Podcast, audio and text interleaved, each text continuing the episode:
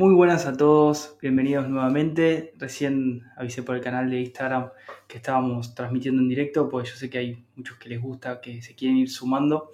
Así que bueno, aquí estamos nuevamente en, en otro directo, en otro capítulo de lo que denominamos esta serie Hombres de Honor. Esta serie Hombres de Honor es eh, trascendental eh, y va a cambiar literalmente la historia, los fundamentos que ustedes tengan y las raíces de la medicina germánica en ustedes, porque esto va a permitir expandir esas raíces, ¿sí? porque no es nada nuevo. La medicina germánica obviamente son esos descubrimientos nuevos del doctor Hammer que son totalmente reveladores y son leyes de la biología, es decir, se aplican en el 100% de los casos. Tenemos leyes. Pero bueno, eh, esto, esta serie nos hace descubrir estos grandes este, personajes de la historia que han descubierto muchas cosas, las cuales han sido tapadas, silenciadas, ninguneadas y también este, burladas, ¿no? Como hablábamos de Louis Kerbrand, eh, con ese IG Nobel que le habían dado, que era un premio parodia, ¿no? Algo que no se entiende muy bien. Habían premiado, premiado algo que era improbable de que pase, pero sin embargo había pasado. Son cosas raras. Bueno, gracias a todos los que se fueron sumando ahí, se van sumando a poquito, los que verán después el capítulo un poco más tarde. Eh, nuevamente y como siempre les recuerdo, en awakeningproject.com pueden acceder a los cursos de medicina germánica, a las consultas este, privadas, tanto para si tenés una enfermedad, si no la tenés, si querés investigar y querés profundizar y querés iniciar este nuevo paradigma, como también si estás buscando quedar embarazada, si quedaste embarazada, si ya estás en el posparto, si estás puérpera. Bueno, en todos esos ambientes y en esos territorios nosotros podemos ayudar, cooperar, explicar qué es lo que conviene y darte un lineamiento para que vayas avanzando en una vida que no sea tan caótica. Ya la vida tiene muchos conflictos biológicos para encima sumarle conflictos psicológicos del condicionamiento cultural, ¿no? Así que, bueno, por otro lado, nos pueden seguir en Instagram como Awakening Project y Ahí les recomiendo, porque ahí por ahora no hay censura. También estamos en Odyssey eh, con Awakening Project, en Twitch Awakening P. Este, y bueno, obviamente acá en YouTube, como ya saben. Gracias a todos los saludos. Vamos a continuar con el capítulo anterior que se basaba en Louis Quebran. Y Louis Quebran es un hombre que, que tuvo muchos descubrimientos, los cuales fueron todos silenciados. Fíjense que fue casi contemporáneo de Bellampa, unos 35, 40 años. Es, fue dentro de esos, entre 1820, 30 y 1940, 1950, aparecen estos descubrimientos trascendentales. Bueno, en 1981 aparece la nueva medicina germánica del Dr. Hammer, pero hagamos de cuenta que de 1820-30 a 1980 tenemos los mayores descubrimientos de la humanidad y los mayores avances, pero no son avances que se usaron, es decir, el sistema no ha avanzado, la sociedad no avanzó para nada, al contrario, estamos mil veces peor que antes. Pero podemos todavía retomar el camino y eso es lo que estamos buscando, que podamos retomar juntos este camino porque el camino es individual y como nosotros somos la sociedad, si nosotros cambiamos, la sociedad cambia. Después va a ser tiempo, tiempo físico, de que todo después vaya cambiando. Pero una vez que entendemos cómo funciona esto, no hay vuelta atrás, porque lo verificas con tus hijos, lo verificas con tus amigos, con tu familia, con tu pareja, con vos, y no hay otra manera de vivir después. Bueno, vamos a continuar con el artículo de Luis Kerbrand las transmutaciones biológicas. ¿sí? Habíamos eh, terminado en estos últimos dos párrafos ¿sí?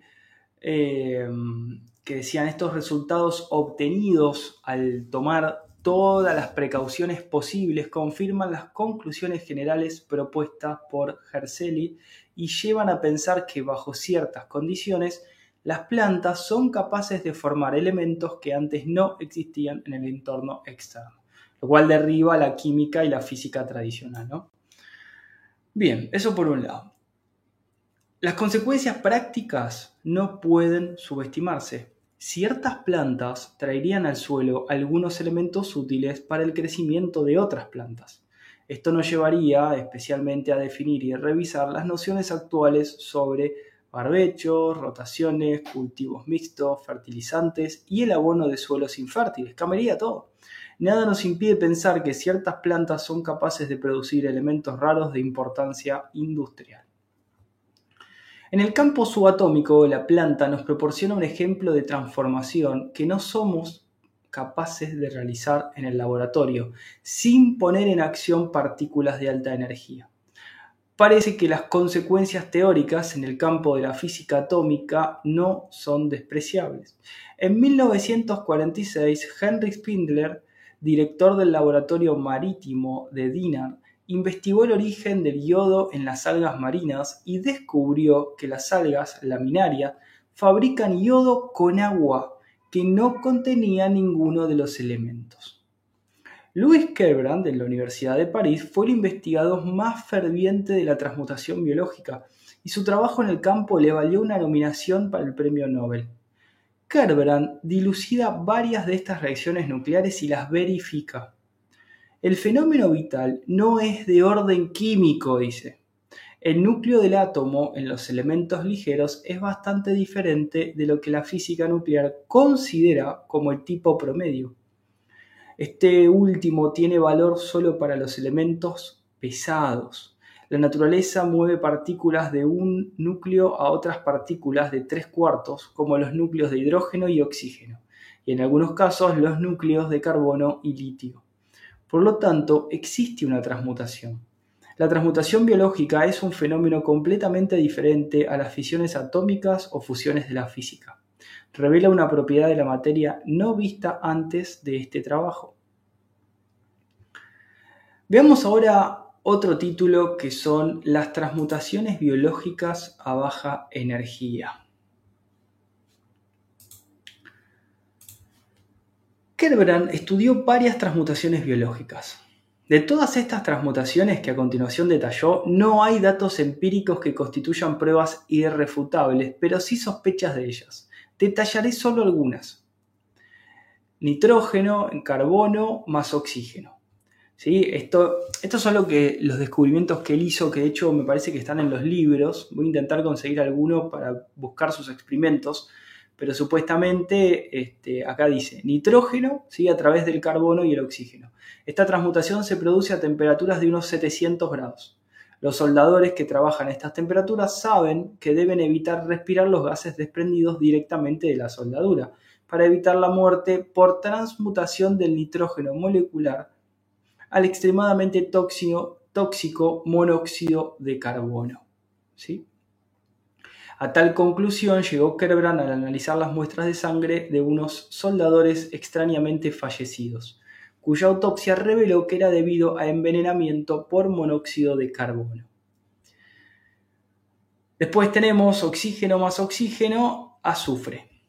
Esta es una reacción no suficientemente investigada que especula con el hecho de que el oxígeno libre pueda juntarse con otros oxígenos para estar detrás de la formación del sulfato de calcio o yeso, presumiblemente por parte de la bacteria Thiobacilli.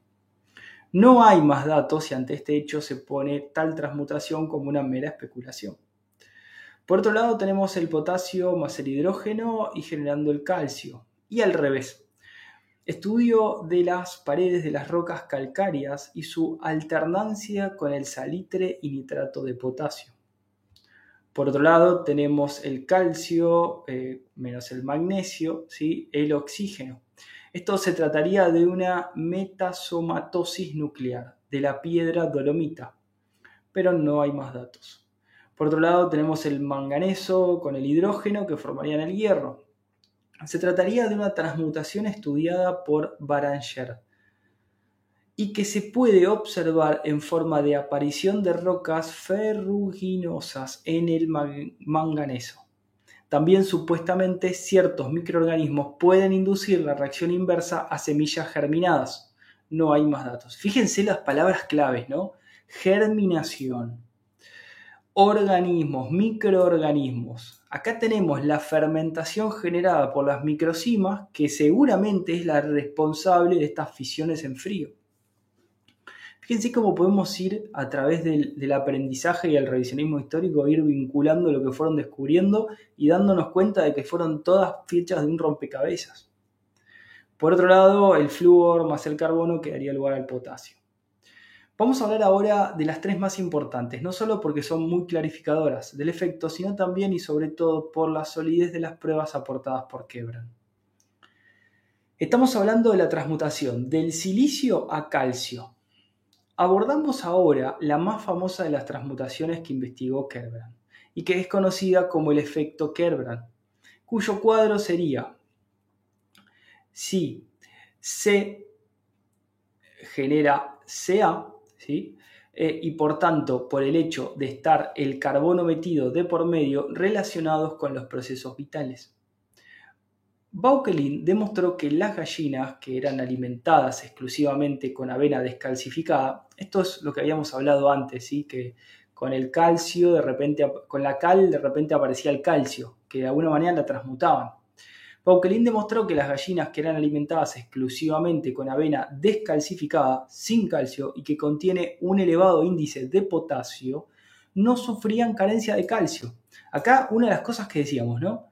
ni en los huesos ni en los huevos. Entonces, cuando te dicen, no, no necesitas calcio para los huesos, necesitas potasio, necesitas, etcétera, etcétera. El cuerpo transmuta los elementos que tiene en lo que necesita.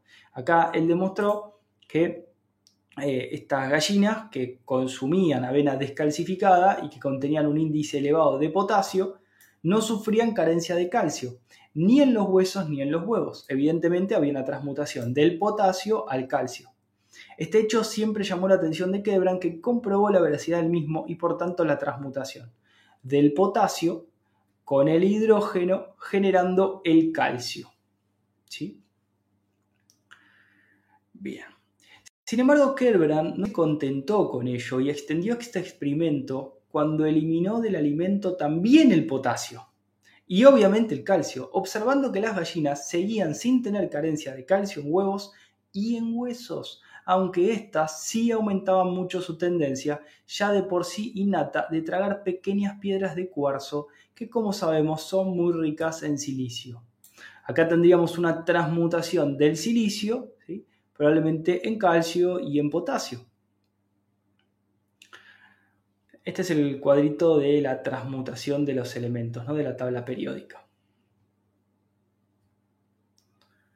Cuando Kerbrand eliminó tal posibilidad de la dieta de las gallinas, entonces, si los animales se enfermaron de los huesos muy rápidamente y los huevos empezaron a tener la cáscara extremadamente blanda, Kerbrand concluyó que la transmutación esencial que se daba era la que se producía entre el silicio y el calcio.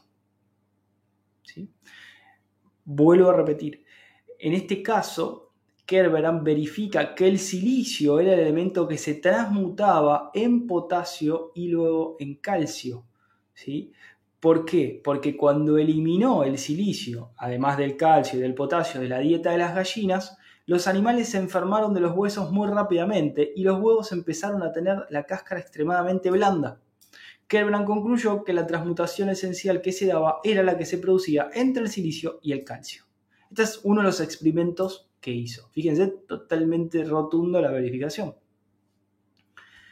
Conclusiones particulares. La fuerza que impulsaba tales transformaciones se tiene que deber necesariamente a situaciones de no equilibrio termodinámico típicos de la vida. El principal proceso que viola la conocida segunda ley, como Kerbrand apunta en su prólogo. En estos casos, la energía necesaria, o sea, si viola la segunda ley es porque no es una ley, ¿estamos de acuerdo? Es decir, una ley se cumple en el 100% de los casos como las leyes de la biología del doctor Hammer, la ley de hierro, la ley bifásica, etc. Pero acá estamos descubriendo algo que viola la segunda ley de la termodinámica. Eso quiere decir que ya no es una ley. En estos casos, la energía necesaria para que se produzcan tales transmutaciones tiene que provenir necesariamente del exterior, es decir, del campo etérico. Energía escalar, energía abril, energía universal, energía argón o el nombre que se le quiera dar. Estos son algunos de los libros de Louis Kerbrand que pueden encontrarse. Por un lado tenemos las transmutaciones biológicas con los metabolismos aberrantes de nitrógeno, potasio y magnesio. Este es de 1962, publicado en París. Y hay una segunda edición también publicada en 1963 y una tercera edición publicada en 1965. Por otro lado, tienen las transmutaciones naturales no radiactivas, una nueva propiedad en París, también publicada en 1963 tienen las transmutaciones de baja energía, síntesis y desarrollos en 1964. Descubriendo las transmutaciones biológicas, una explicación de los fenómenos biológicos aberrantes en 1966. Evidencia relativa a la existencia de transmutaciones biológicas en 1968. Transmutaciones biológicas en agronomía en 1970. Evidencia en geología y física de transmutaciones de baja energía es en 1973 Evidencia, este, bueno, esto ya lo leí, y transmutaciones físicas y biológicas y modernas. Bueno, eh, como verán, hay bastante bibliografía sobre el asunto. Eh, recuerden también que Luis Kerberan, vamos a compartir la pantalla, Luis Kerbrand, vamos a, poner una foto para que se vea quién fue. Hizo un descubrimiento muy importante, porque si no fuera por él, nosotros, no les digo el mundo todavía, porque evidentemente no conocen eso, pero estaríamos mucho más tranquilos con respecto a las alimentaciones, a las paranoias, a los miedos de lo que puede ocurrir si no como tal cosa, porque ya sabemos Acá está el ejemplo de la gallina, ¿no? Muy bueno. Eh, ya sabemos que este, este es un video que habíamos hecho hace un tiempito de Luis Quebrand, que está en YouTube también. No hace falta consumir todos los alimentos que nos dicen que tenemos que consumir, porque ya sabemos que nuestro cuerpo transmuta los elementos en lo que necesita. Pero también hoy ya sabemos que no es solamente la transmutación biológica lo que actúa, sino los que actúan son las microcimas, que a través de la fermentación generan esos procesos en la medida que va cambiando el terreno y las condiciones del terreno y van dando lugar a movimientos de materia que se llama vida. Aparecen las plantas, aparecen los microorganismos, aparecen los animales, los seres humanos. Todos tenemos microcimas y somos microcimas. Cuando los tejidos se descomponen, las microcimas vuelven a aparecer. Recuerden el capítulo de Gastón Noessens que intentó destruir las microcimas, que las veía en un microscopio de campo oscuro, con un bombardero, un bombardeo de este, rayos eh, eh, nucleares. Y ni se inmutaban las microcimas. Y también el descubrimiento de este, romper piedra caliza de cientos de miles de años y que estén las microcimas ahí adentro totalmente intactas, ¿no? como que fueran eternas. Eso me parece muy importante a la hora de, este, de investigar este tema, la seriedad con la cual tocaban estos temas. Eh, bien, esto por un lado. Déjenme chequear. Bueno, les quería compartir nuevamente los libros, ¿sí? por si quieren investigar, hay gente que le gusta leer.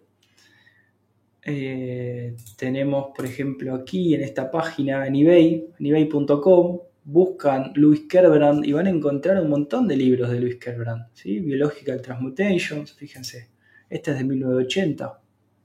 Aquí está el libro, ¿sí? Estos son reliquias,